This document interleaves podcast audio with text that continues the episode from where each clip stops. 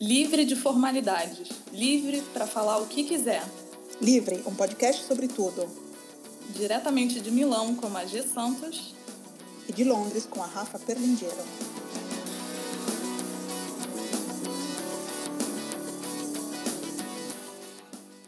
Birds flying high, you know how I feel. Sun in the sky,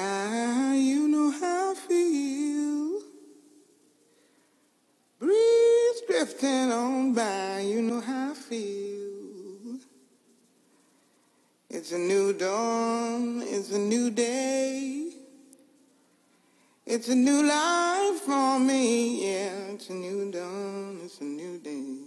It's a new life for me. Ooh, ooh, ooh, and I'm feeling good.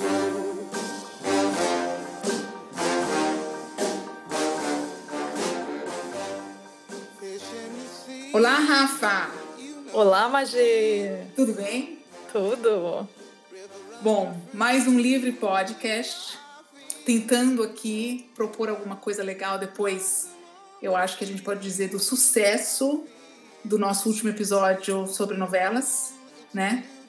Com a querida Isa. Com a querida Isa, que teve uma participação, é, pelo menos onde a gente consegue ver que é no SoundCloud, muitos comentários, porque, como a gente previu, né, é, o, o, o, tema novela acaba realmente sempre mexendo com a, com a memória das pessoas e, e, e de nós brasileiros que somos lá no fundinho sempre um pouquinho noveleiros, como, como dissemos. Posso né? contar um, uma coisa? Eu, depois desse episódio, fiquei viciada no Avenida Brasil, e eu tenho que te contar para você e para todos os ouvintes que eu recebi um spoiler.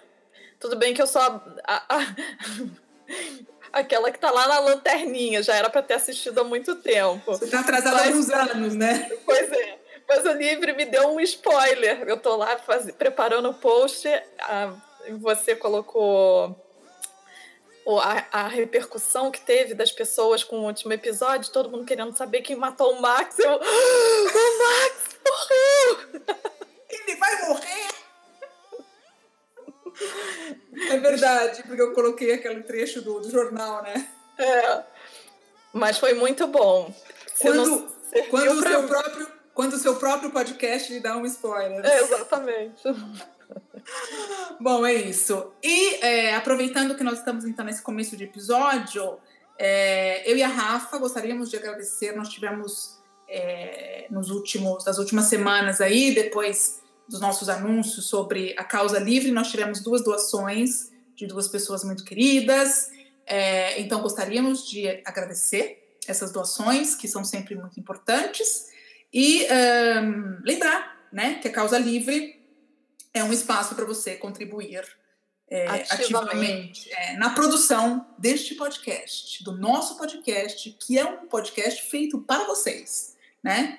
Então, como a gente sempre diz, a gente tenta é, é sempre produzir esse material diferente, falando de Revolução Francesa, pulando para é, novelas e, enfim, e como agradecimento, né, Rafaela, explica aí o que, que a gente. A gente prepara uma... nossos, nossos. Nós estamos formando uma pequena confraria com todas as pessoas que contribuem com, com o Livre, né? E para essas pessoas a gente oferece um material exclusivo, com sempre com alguma coisa que a gente toma um cuidado especial para ser um a mais já que são pessoas que acreditam no livro e estão colaborando ativamente, é. como a Magia falou agora. Isso, um é. E esse material é, chega através dessa newsletter que nós criamos. Isso.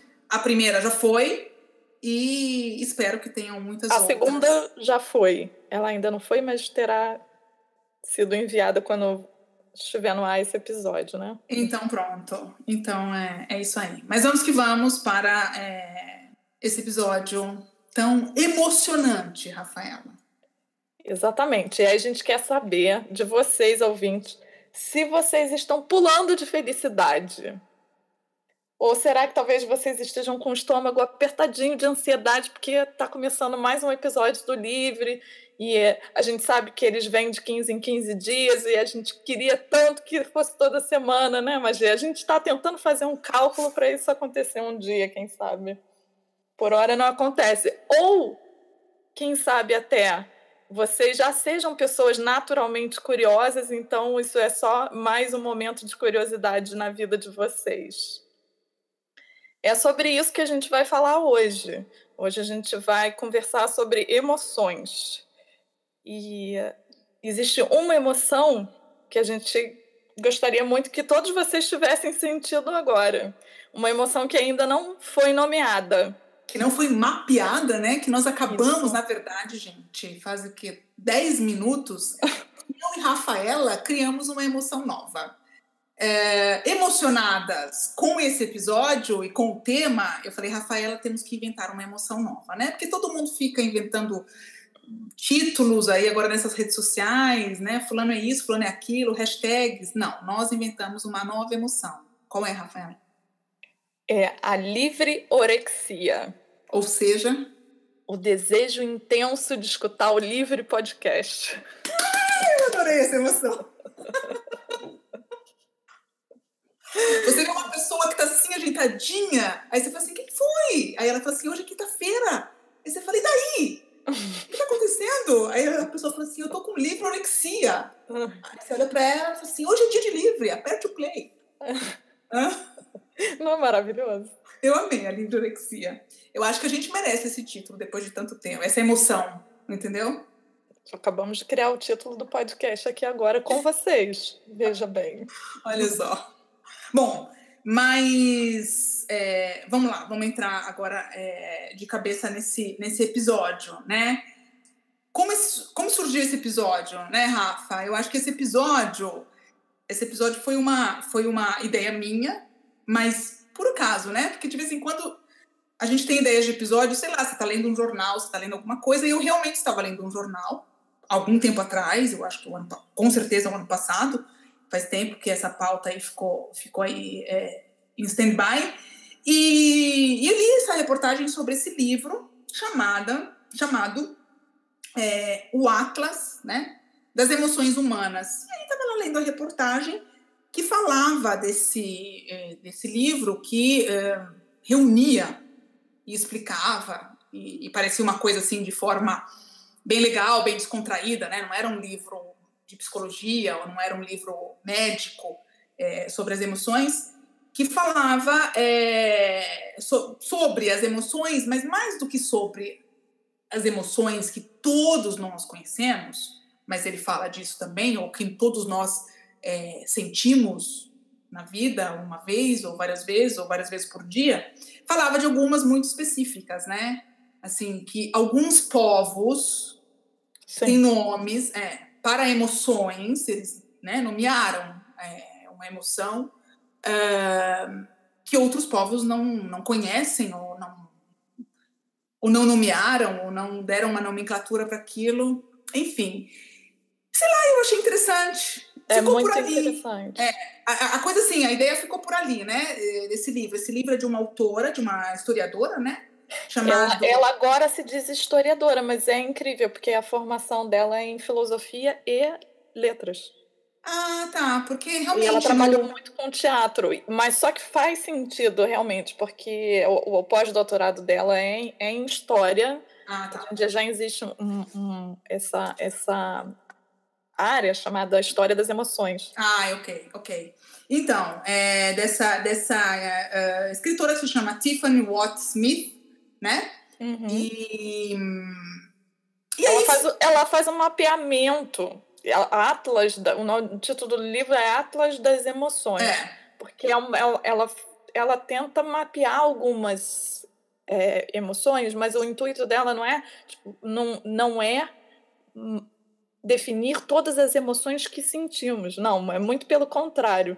É só mostrar esse espectro e é, confirmar a linha que ela segue de, é, no, no, estudo das emoções no sentido de colocar como um fenômeno que é cultural e atrelado à linguagem. É, é, porque tem uma coisa da linguística também forte, né? Que eu achei. É. Sim. É, é muito interessante, assim, é, porque se você for pensar, por exemplo, eu, eu realmente gostava de estudar essa parte de linguística quando, quando eu estava na, na universidade, na faculdade. Existem povos que têm, por exemplo, os esquimós, eles têm 30 palavras para neve. Isso. No Rio de Janeiro, Brasil, temos apenas uma, neve. neve. É a mesma coisa com, com a emoção. Existem lugares que vão ter muitas palavras para determinado é, sentimento e as variações desse sentimento. Em outros lugares já vão ter poucas, porque vão estar. Tá, é, tem um momento que ela diz que, é, por exemplo, eu achei interessante. A França, na França tem muitas palavras para falar sobre o sentimento de desorientação. Uhum. É curioso isso, né? Porque é uma, um, quando a França estava no auge, do seu domínio era na, na época desse, das, do imperialismo, uhum. tem toda essa coisa da cultura francesa, faz a gente pensar sobre várias coisas, né? Claro, claro. Não, essa parte, eh, depois nós vamos entrar no específico de, de, algumas palavras, mas essa parte, e algumas são extremamente é, é, culturais, né? Então, assim, aquele país tem uma frase, uma, uma palavra que define aquela emoção, mas porque culturalmente, historicamente, né, tem um porquê. Isso. Né? Principalmente tem algumas japonesas, algumas indianas, onde existe né, a coisa da, da, da, da, da dignidade, da casta, e o Japão, que tem, enfim, outras questões. Eu achei isso é, realmente muito muito legal. Então eu acho que a ideia foi essa, assim. Óbvio que depois eu comprei o livro, Rafaela comprou o livro e fomos, e fomos ler, óbvio, para poder fazer o podcast. Mas na hora que eu li a reportagem, né, o Atlas das Emoções, aí e, e, e, li assim por cima, eu lembro que na, logo eu já mandei uma mensagem para a Rafa e falei: o que, que você acha desse tema para uma para uma uh, para um podcast? E a Rafa é, achou legal, tal, não sei o quê, e depois, enfim, a gente é, amadureceu essa, essa ideia. Ai que tristeza esta minha alegria. Ai que alegria esta tão grande tristeza.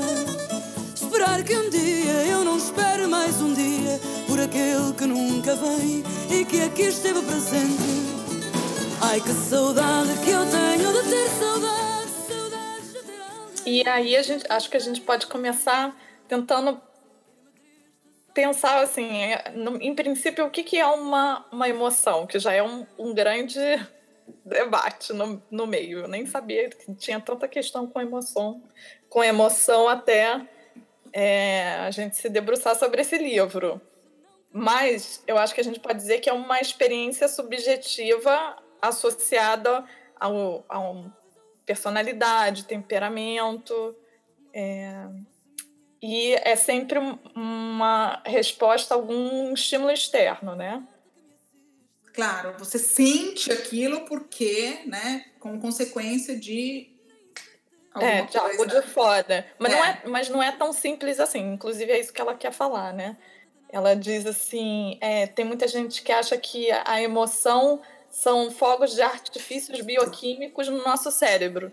Só que aí você acaba vendo por um lado muito fisiológico e perde toda essa nuance cultural.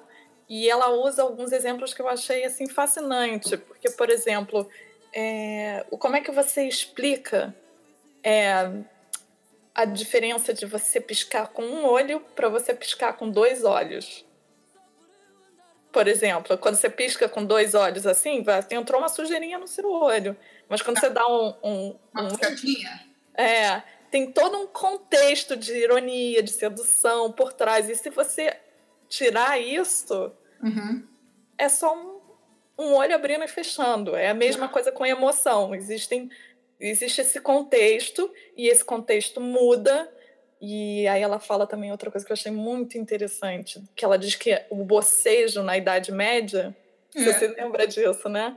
Era um sinal de amor profundo. É, uma, era uma coisa meio. É. Eu sou uma pessoa extremamente amorosa, por exemplo, que eu vi o bocejo. Não, é, você está falando aí da Idade Média, enfim, das nuances da emoção, e uma coisa que eu achei é, muito interessante é a parte, né, é, onde se fala que as emoções mudam com a história, né, ou, a, ou assim, ó, ou a importância daquela emoção, né, você Sim. ser assim ou assado.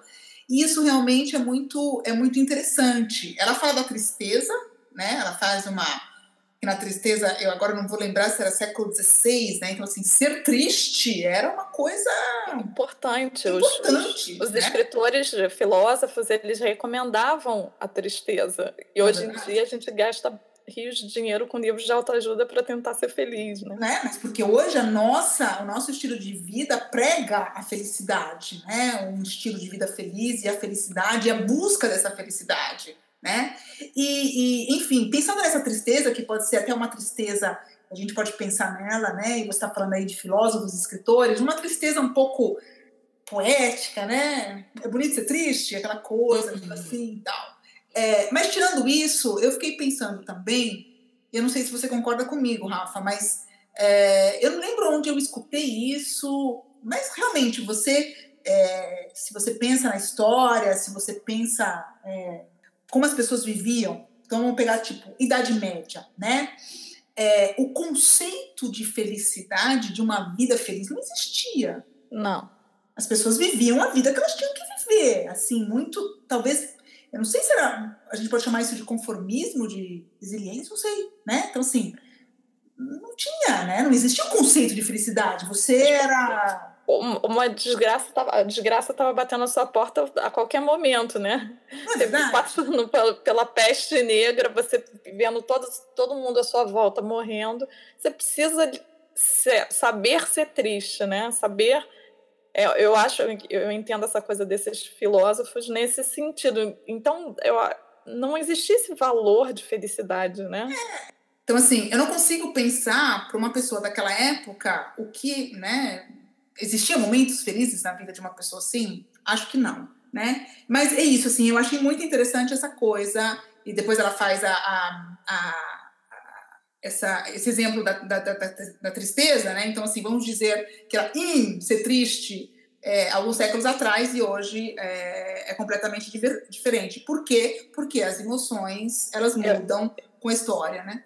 Eu acho que ela tem dois pontos fundamentais. Um é esse, que a emoção está inserida num contexto histórico, né? Uhum. Ela, você tem que analisar ela, é, como é que eles chamam? Diacronicamente, né? Ao uhum. longo isso, do tempo. Isso, é.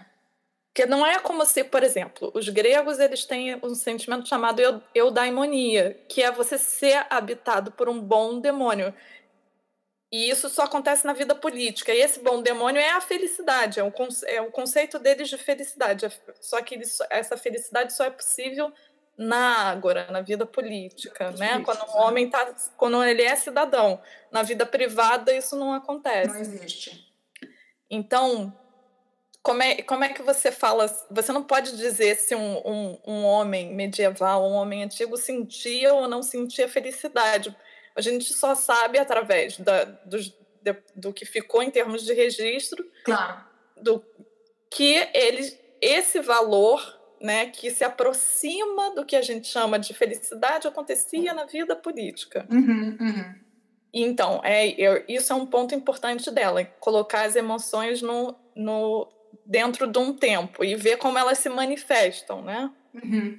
E o outro ponto que eu acho muito interessante dela é a maneira como a gente, e eu acho que isso pode ser útil para todo, para eu, para mim, para você, para todos os ouvintes, é a maneira como a gente pensa, afeta, é, o, a maneira como a gente pensa está intimamente atrelada ao que a gente sente. sente. E como a gente vai nomear esse sentimento afeta a própria maneira de sentir. Uhum. Eu não sei se eu estou sendo clara, mas, por exemplo, é por isso que psicanálise é tão importante, porque você nem sempre tem consciência do que você está sentindo. Tá. A partir do momento que você coloca em palavras, eu senti inveja, mas isso não tem nada demais. Uhum. Isso faz parte do ser humano e, e, agora eu posso lidar com essa inveja e, e trabalhar e, e, não sentir mais, eventualmente, enfim. Mas quando você fica sentindo uma coisa que você não entende, aí você isso gera outros sentimentos Claro. e, e relações às vezes conturbadas, enfim. Mas existe uma importância de se nomear os sentimentos e a- uma vez que você nomeia, outros sentimentos surgem. É, e eu acho que assim, mais do que nomear, é você reconhecer o sentimento, né? Porque como você disse antes, algum o sentimento, a emoção, alguns são tão assim feitos de nuances, né? E alguns misturados. Ontem você, qual foi o exemplo que você deu para mim que eu achei ótimo? Raiva mais, Desgosto igual desprezo? entendeu? É isso. Então assim, o que é raiva? Raiva é uma emoção. Ah, eu estou com raiva. OK. O que que é desgosto? Ah, eu estou, né, um desgosto daquela pessoa. né? Mas esses dois sentimentos juntos, né? Então, raiva mais desgosto é igual a desprezo, que é uma coisa bem fortezinha, né? É uma emoção É. forte, você desprezar, ainda mais se é em relação a alguém.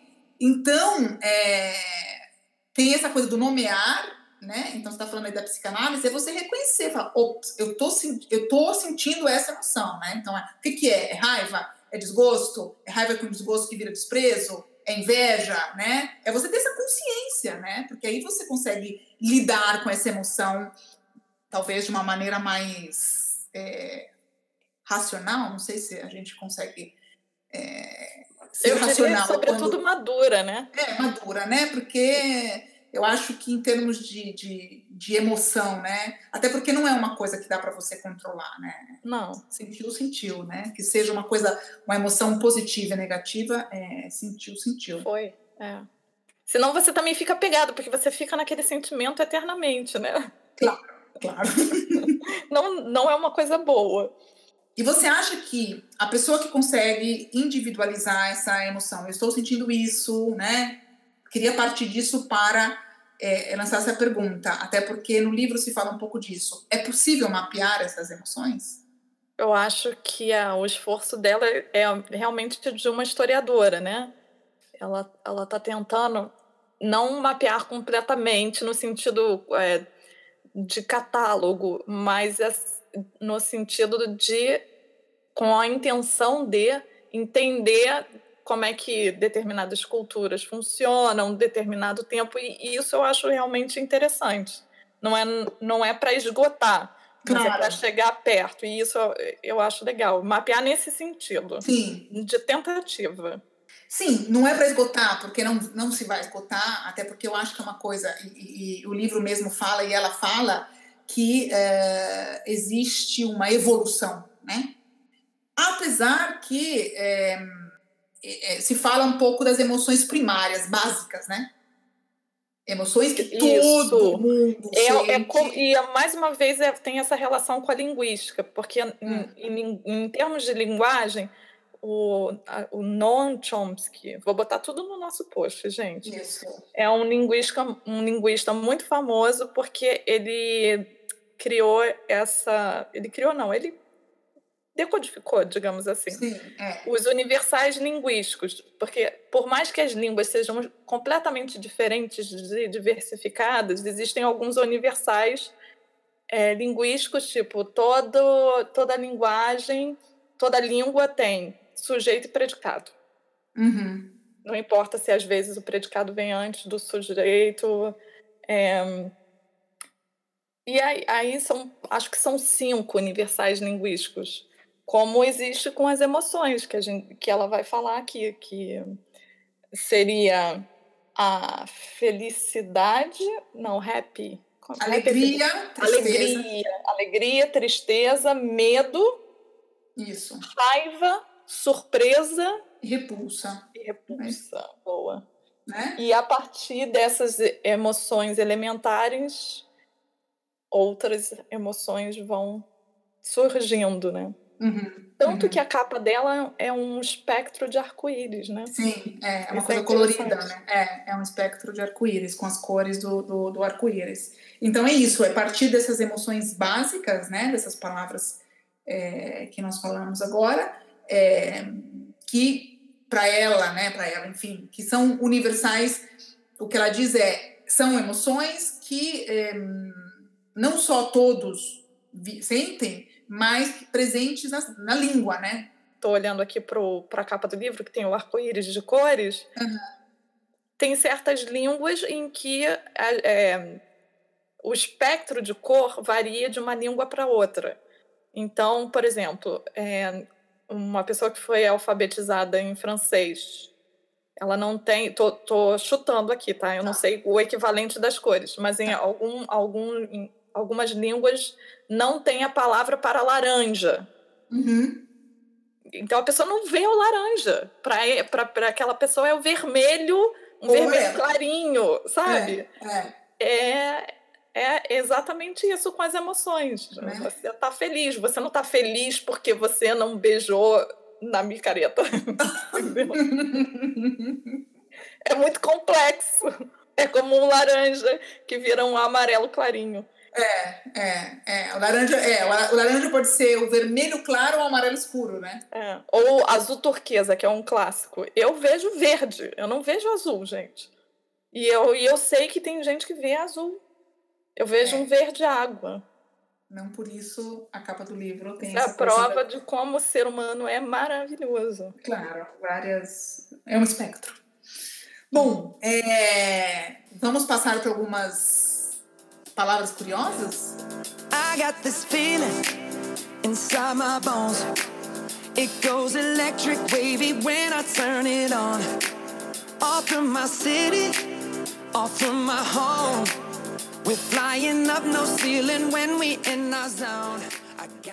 E aí, então, ela no livro é uma espécie de dicionário de emoções, né? Então eu e a Magia ficou se divertindo aqui com as palavras. É, né? é. Separamos algumas, mas, gente, realmente tem muita coisa, tá? E vocês vão, é, quem se interessar pelo livro, ficar curioso, vocês vão se deparar com palavras e emoções extremamente banais, entre aspas, como euforia, tristeza, raiva e, e, outras dessas que nós falamos, né? Que são, podem ser básicas ou é, um desdobramento dessas. Então, assim, ansiedade, né? tédio, tem, tem de né? tudo. Eu li o livro em italiano, a Rafa leu em inglês. inglês, né? É... Não tem em português. Ah, não tem em português, Rafa? Não, ainda não. Tá na hora ah. de vazar, traduzir. Mas é, vamos lá, eu vou. Eu vou é, bom, pode ficar comprometido, gente. Uh, a pronúncia, né? Porque. Não, é verdade. Porque tem umas são, que são terríveis, né? São, tem algumas que são bem difíceis, então vamos fazer o seguinte: eu e Rafa, se a gente aqui não, uh, não, falar, não falarmos aqui todas as que nós separamos, eu vou anotar aqui, a gente vai citar aqui, e aí Rafa deixa escrito no blog a palavra, mas só para vocês terem essa, essa grafia, tá? Eu vou começar com a primeira palavra, é, o livro em ordem alfabética, tá? É, com a primeira palavra que eu achei a palavra, é, a emoção bem é, interessante e peculiar, que seria Abhiman, é, é uma palavra que foi citada pela primeira vez no Veda, que eu não sabia o que, que era, mas né, que na verdade é um livro sagrado indiano, hum, escrito por volta do século XVI a.C. Só isso, tá, gente? Tá? E o que, que é o Abhiman? É a dor e a raiva causados quando a nos ferir, uhum. uh, não fisicamente, ok? É uma pessoa que a gente ama. Por quê? Porque você tem a dignidade ferida. Eu não sei se você leu a história, que aí depois conta a história de uma mulher que foi praticamente traída pelo marido, mas não traída é, é, enquanto mulher. O marido, para não entregar, num desespero, numa situação, para não entregar o irmão uh, é, para a polícia, ele diz para a polícia que a mulher dele era a, a, a, pessoa que tinha cometido um crime, né? E ela é tomada por esse é, por essa, por essa emoção, né? Porque ela não esperava.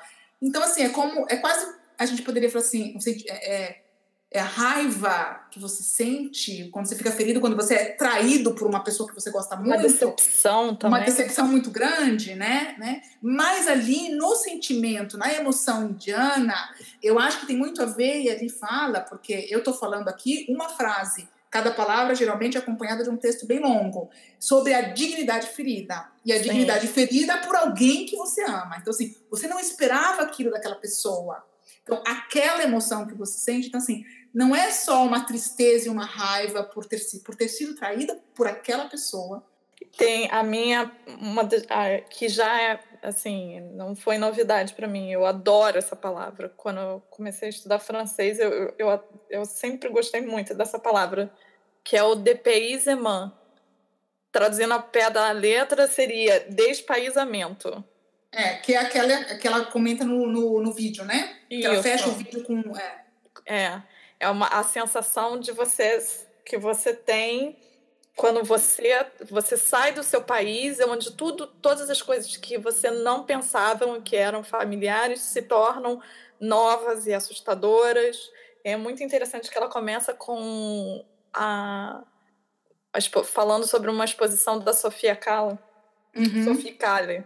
Uhum que ela passou um tempo num hotel em Veneza fotografando os pertences das pessoas. No, ela trabalhava de arrumadeira uhum. e ela fotogra fotografava os quartos, os, eh, os objetos dos hóspedes, para tentar perceber isso, como uhum. esse viajante se, se sentia ali naquele lugar estranho, né? Estranho.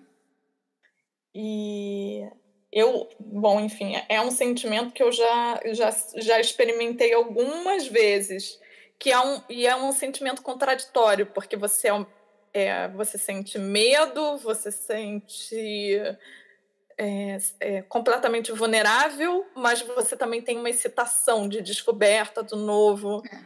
né? É um... Não é aquele que ela faz, eu acho que não, eu estou confundindo alguma coisa, que ela faz, é, ela faz referência também ao, ao ao Lost in Translation? Não. Não é, né? Não tem a ver. Não, né? Não. Alguma... Não, porque você falou tudo isso e não sei porque eu pensei no Japão, né? Eu fico pensando um ocidental. Né? É, que você, né? Eu não conheço Tóquio, mas eu fico, é, eu fico pensando no ocidental, a gente, né? Uhum. Você chegar em Tóquio e tá naquele cruzamento Chubaia lá, como Sim. se chama? É. Você às vezes chega a sentir uma vertigem, é, né? É, é. E, e não é aqui no livro que ela fala mas eu acho que tem aqui no livro em algum momento, do, de um estudante que começa a passar mal e ficar triste, deprimido, não sei o que, e aí eles pegam e levam ele de volta para é. casa dele. E conforme ele vai chegando na casa dele, é ele vai melhorando. Que ele, que ele, o que ele estava sentindo era que homesick. Era... Homesick, é. Que, que nós, brasileiros, podemos até uh, traduzir por saudade, mas que não é só saudade, talvez, né? Você acha que o homesick é saudade? Não, acho que é diferente. Para é? mim, pelo menos, é, saudade para mim é a, a então, mas se eu, se eu tiver é saudade do Brasil, eu tô com homesick. Sim, mas você pode ter saudade da sua infância. Sim, sim, sim. sim, Que é uma coisa que você sabe que nunca vai voltar. É. E pro Mas... Brasil eu posso pegar um voo e ir e matar essa saudade, né? É. É. é. Ela fala isso, eu acho que não é no livro, ela fala no vídeo, vamos ver se a gente consegue deixar o vídeo. Ela fez um TED, né? Tá em e... português, é ótimo, vou deixar, isso tá é, garantido. É. E, e ela fala, ela conta desse, desse moço que foi uh, estudar era na Suíça, ele estava a 100 quilômetros da casa dele, mas isso no século XVIII, né? No século XVIII, ele foi estudar medicina, ele começa a ficar doente, começa a faltar as aulas, e os amigos, os, os companheiros de, de, classe e tal, não sei o que, vão visitá-lo e ver que ele está doente. Tem uma hora que ele está tão doente que realmente resolvem pegá-lo e levá-lo, né? E levar, uh, levá-lo para a cidade dele. E é isso, quanto mais ele se aproxima, e quando ele entra na cidade, a respiração dele vai se regularizando, porque ele estava com uma respiração é, difícil e tal, e aí que é a primeira vez que se fala em homesick, né? Ele estava doente de saudade Isso. daquele contexto dele. Uma daquele... coisa que hoje, pelo, pela configuração do nosso mundo, é, turismo, facilidade de voo, tudo isso muda. Já, muda, não, é, já né? não é as pessoas não veem isso como um problema tão importante, apesar de eu achar que tem muita gente que sofre disso homesick, que é, é, é essa saudade da terra natal, é, é diferente do depaysement, depaysement Sim. Que é, que é, real, é realmente um, o sentimento do, de viajante, né? Não é, é. E tem essa, essa qualidade da ambiguidade. Uhum. Da desorientação com ambiguidade. É. Não, tá. e, e, e, com essa euforia, né? Então, assim, você tá. É, aqui, talvez eu acho que seja o que o italiano chama de spaisato, porque tem a ver com o país, né? Spaisato. Uma pessoa spaisata é uma pessoa que está fora, né? Com essa coisa assim, como você diz, é, tem até esse sentimento de meio de vertigem. Mas é uma coisa temporária, tal, porque você é um turista viajante. Esse homesick é de alguém que realmente se transferiu, né? Ela fala no vídeo que a última pessoa que morreu de homesick, morreu, gente, hoje ninguém provavelmente morre de homesick, é, foi um, um soldado na Primeira Guerra Mundial americano que estava na França, né? Isso. Então, falando, continuando aqui, é, é, uma outra palavra que é apresentada em francês. O meu francês é péssimo, meu francês não existe. Rafaela poderia dizer essa palavra para mim, mas eu vou é, falar em português, porque a gente achou aqui uma, uma é, é, a tradução, que é, que eu achei o máximo, porque eu sinto de vez em quando, e falei para Rafaela, que é o chamado do vazio. Rafaela, ah, a pele de vida. A pele de vida. É, adoro, que faz um bico, fica tão besta, né? Não fica tão besta. O que, que é? Vamos, né? O chamado do vazio, mas que hum, é um sentimento coisa... maravilhoso. E quando, quando eu li, eu falei, eu já senti isso. Eu nunca tinha percebido que eu tinha sentido isso. Não, eu, eu não sabia que tinha um nome, mas eu já senti. É, o chamado do vazio ouvintes, o apelo de, de vida é uma vontade de pular num, no vazio. Pular, pular mesmo, se jogar. Se jogar. Imagina é o chamado vocês. do vazio. É o chamado do vazio. Ou seja, é, não tem a ver com medo. Você está num precipício e você é, tá ali, sabe que se você pular, óbvio que você vai morrer. Mas você sente né? Você sente uma, eu sinto uma coisa física. É, o que, que aconteceria se eu fizesse Não é? Eu sinto uma coisa assim no estômago, assim, gente, ah, agora, né? Ela faz a, a ela faz uma referência ao, ao, ao filme O Corpo que Cai, que se chama Vertigem, que se chama Vértigo em, uhum. em, inglês, né? E eu achei muito interessante, é, porque aqui depois ela faz também uma referência a Jean Paul Sartre que diz que é, o chamado do vazio, essa emoção, né, nos faz perceber que não podemos confiar nos nossos próprios instintos, né? Porque se eu me jogo. Enfim, achei essa emoção maravilhosa, o chamado do vazio. Eu gostei. Uma outra palavra que eu achei muito interessante, muito por causa da minha experiência na Holanda. Nossa, eu, eu imagino, sorry. Adorei essa palavra. É, a, eu, eu perguntei para a Ali Líquel, hum. como se fala, continuo sem saber. Vamos tentar, todos juntos. Rezelerheid. É. Ela fala isso, mais é ou menos, no, no, no vídeo dela, ela fala assim. É. Rezelerheid. E um, é, um, é algo que quem, quem mora aqui nessas terras geladas des, descobre esse sentimento e é uma coisa muito forte, que é o sentimento de aconchego uhum. em noites frias entre amigos, né? Um Isso. aconchego de estar entre amigos em noites, em noites frias. É, é. É o que agora faz super sucesso, que os, os dinamarqueses chamam de, chamam de Hyde. Uhum. Né? Essa, essa coziness. É, essa coziness. É, eu, eu lendo em, em, italiano e aqui fazendo as minhas anotações, mas é realmente isso. Eu, eu, eu, eu, eu traduzir como a sensação prazerosa de estar em um lugar acolhedor, né? E, e aí uhum. esse quente é essa essa coisa da de ser acolhedor na companhia de amigos, né? E ela diz sentimento, emoção, vamos dizer e vamos dizer, porque somos uh, brasileiros e viemos, viemos de um país tropical, né? Muita gente escutando a gente no Brasil, mas eu que moro num país mediterrâneo, por mais frio que faça aqui, você não, você, você não tem uma palavra para um sentimento desse. Essa vontade de estar em casa, no com amigos, quentinhos, comendo fundi. Exatamente. E tomando. Você pode ir tomando, ir tomando vinho. Então você pode, você pode, você pode. Olha só, gente, se vocês fizerem agora, mês que vem, daqui a pouco vai começar o inverno no Brasil, aquele inverno maravilhoso, frio pra caramba, né? Ok, você chama todo mundo em casa, você faz fundi, você compra vinho, faz noite de queijos. Tá todo mundo ali, tá todo mundo feliz, mas ninguém tem um nome para aquela felicidade. Antes da gente terminar com outras duas, talvez, palavras aí que a duas ou três palavrinhas que a Rafa vai, vai, é, vai nos, nos dar, eu queria uh, comentar aquela palavra tcheca, que é litost. Aqui com litost, mas essa palavra me, ela me perturbou, né? É uma emoção tchecoslovaca, é muito difícil de traduzir, ainda que o escritor Milan Kundera acha que é impossível imaginar como uma pessoa possa viver sem ter tido essa emoção, tá? E qual é essa, essa emoção, né?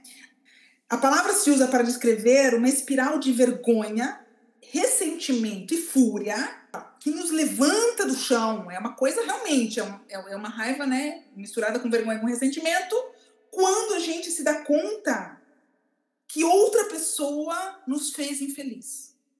É, olha só, diferente do ódio prolongado, que pode provocar rancor, a litos é um sentimento ativo.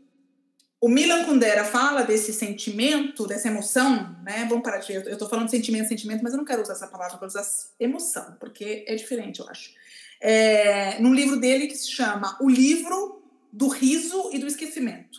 Enfim, eu não consegui, eu teria que passar algum tempo na Tchecoslováquia, na República Tcheca agora, né? Que não é Tchecoslováquia, um, para tentar é, entender essa emoção que se chama litost.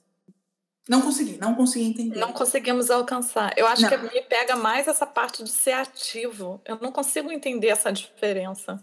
Hum. Mas está me fazendo muito lembrar de uma coisa numa cena que eu li no, nos Irmãos Karamazov. Hum. Que eu, durante muito tempo, eu não entendi, até que eu entendi. Que eu, é uma cena que, o, que pegam a, a, a barba do personagem hum. e, e, o, eles humilham ele, eles já puxam a barba dele e esfregam uhum. no chão. Eu falo, uhum. ah, tá, tipo, é um golpe, é como puxar o cabelo, acertar o estômago, só que não porque na Rússia a barba é um sinal de virilidade, força. Então você jogar no chão, puxar a pessoa pela barba, esfregar no chão, é como se você estivesse tirando todo o poder. Então aí o personagem fica num sentimento que me, tá me parecendo similar a isso, Parece que é de, um é. misto de vergonha, de ódio. E... É, então, mas aqui ele comenta do ativo, e aí a, a, no romance dele, né, no, no livro do, do, do, do, Riso do Esquecimento, ele fala, por exemplo, ele faz o exemplo é, de uma criança, né, que na escola acaba sendo humilhado por um professor, um professor grosso, um professor assim, por ter. É, por ter tocado uma nota errada e tudo mais, entendeu?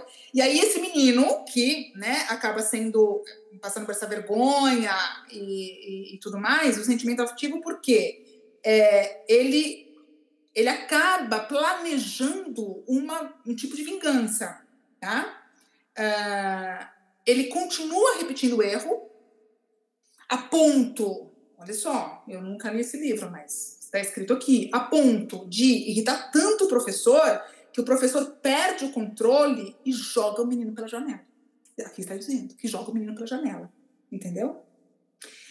Durante a queda, a criança é, tá feliz, fica feliz pela ideia de que o professor de violino vai ser acusado pelo homicídio dele. Essa é a lista. Vamos em frente, porque a vida é cheia de emoções. Sem a, esses, esses, os Balcãs, né? Não entendemos. Pois é.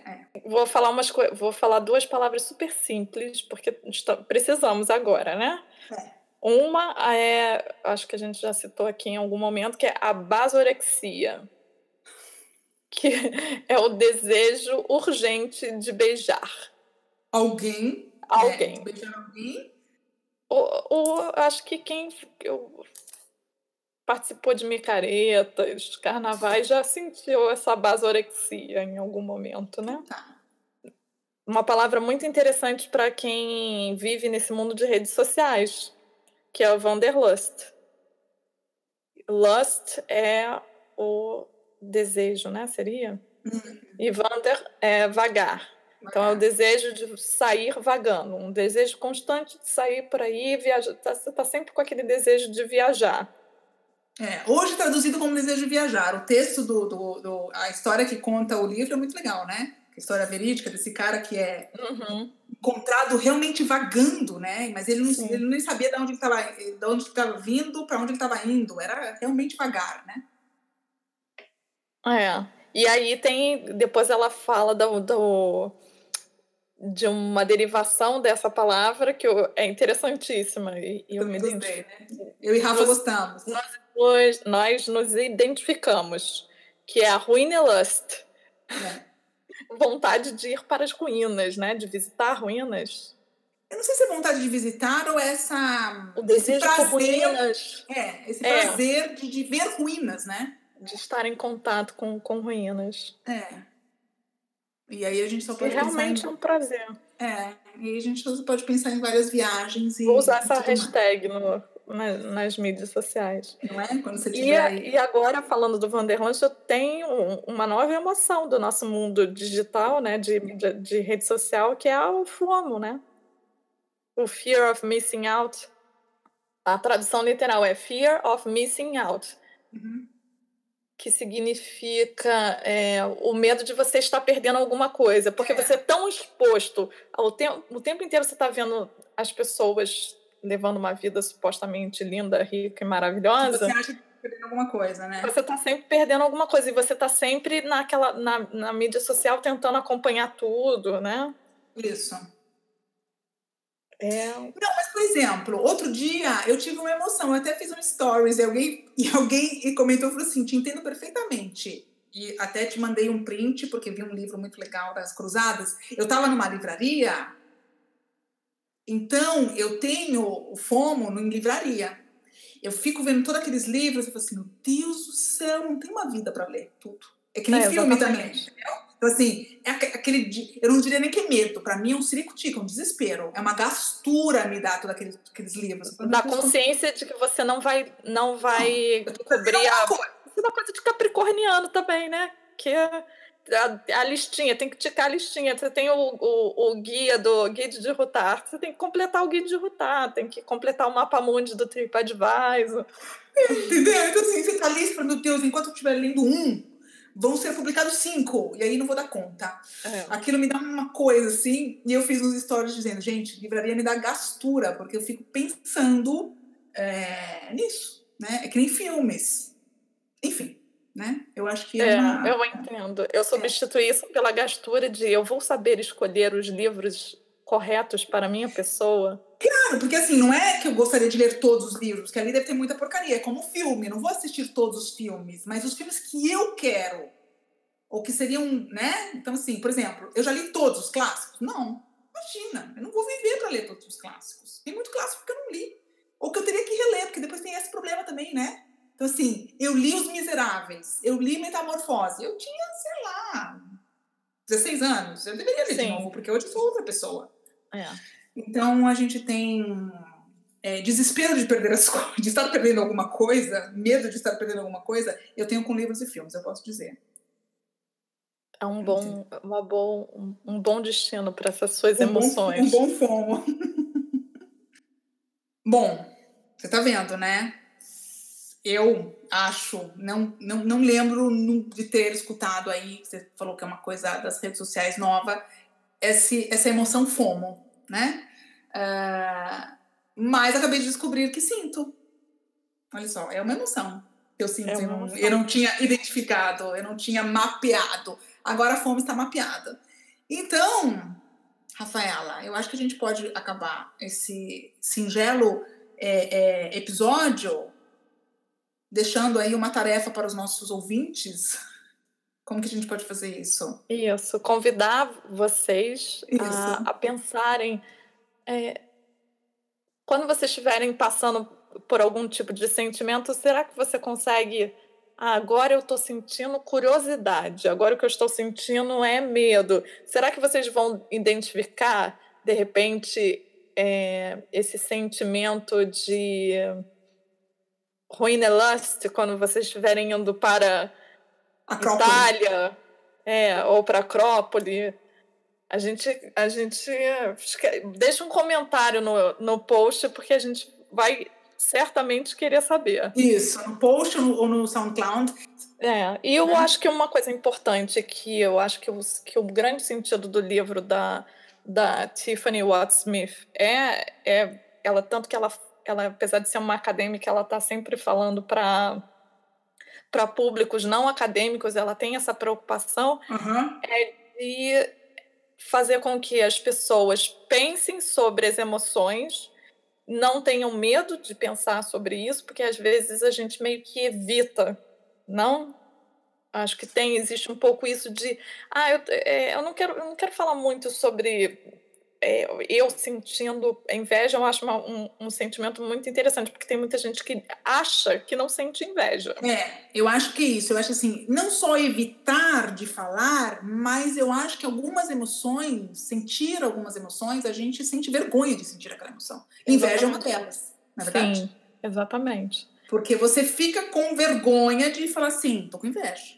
É. Né? Ou ciúmes, eu acho que é uma. É uma Sim né? Que é uma, um sentimento, uma emoção. E, que e pode levar a, tantos, a tantas questões mais sérias. A, a, talvez você, a gente ter, ter esse tempo, ler sobre e, e pensar sobre isso ajude a gente a lidar melhor com essas emoções e até perceber, né, que, que a gente manifesta esse esse medo, talvez essa vergonha, porque isso é do nosso tempo.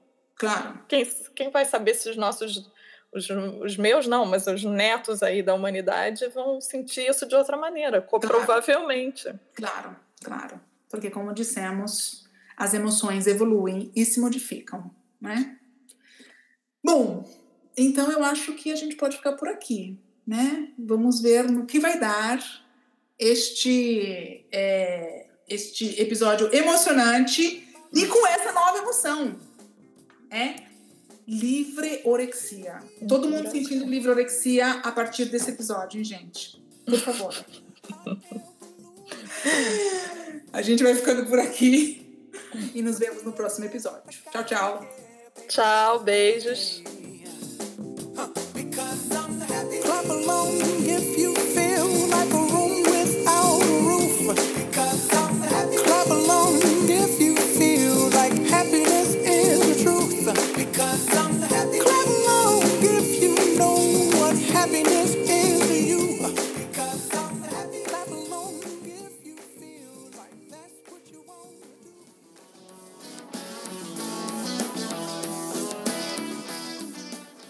Mais um episódio do Livre.